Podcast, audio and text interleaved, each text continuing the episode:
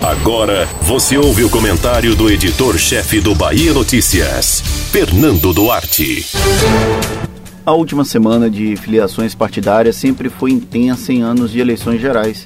Em 2022, os partidos capricharam e foi difícil acompanhar em tempo real a quantidade de mudanças sem ter que voltar para ratificar se era realmente verdade.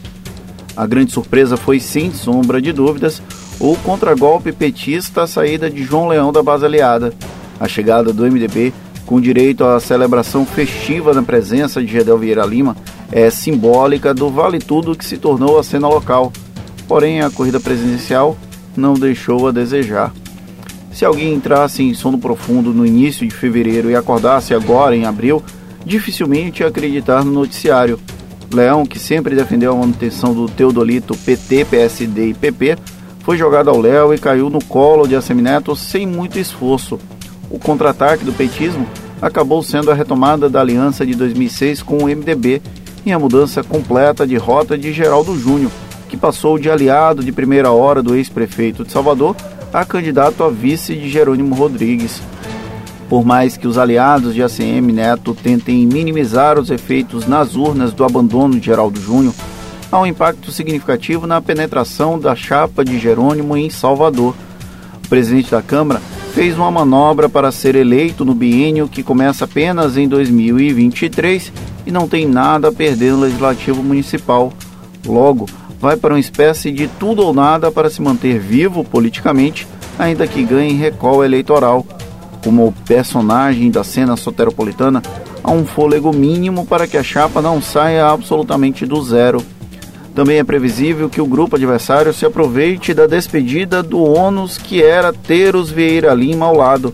Por mais que se faça barulho contra, é impossível esquecer a imagem do bunker de 51 milhões de reais atribuídos a Gedel e que culminaram na prisão do ex-ministro.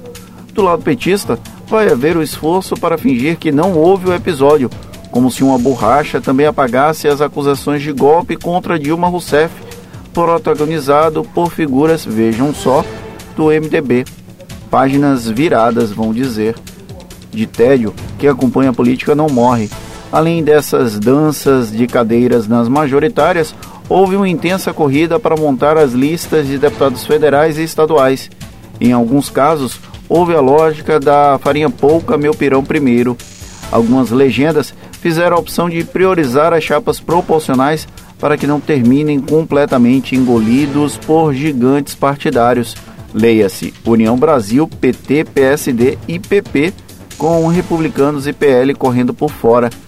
Findados os prazos para novas filiações, agora as siglas vão sossegar a poeira para contar os potenciais votos. Algumas promessas meio mentirosas, mas é a velha máxima.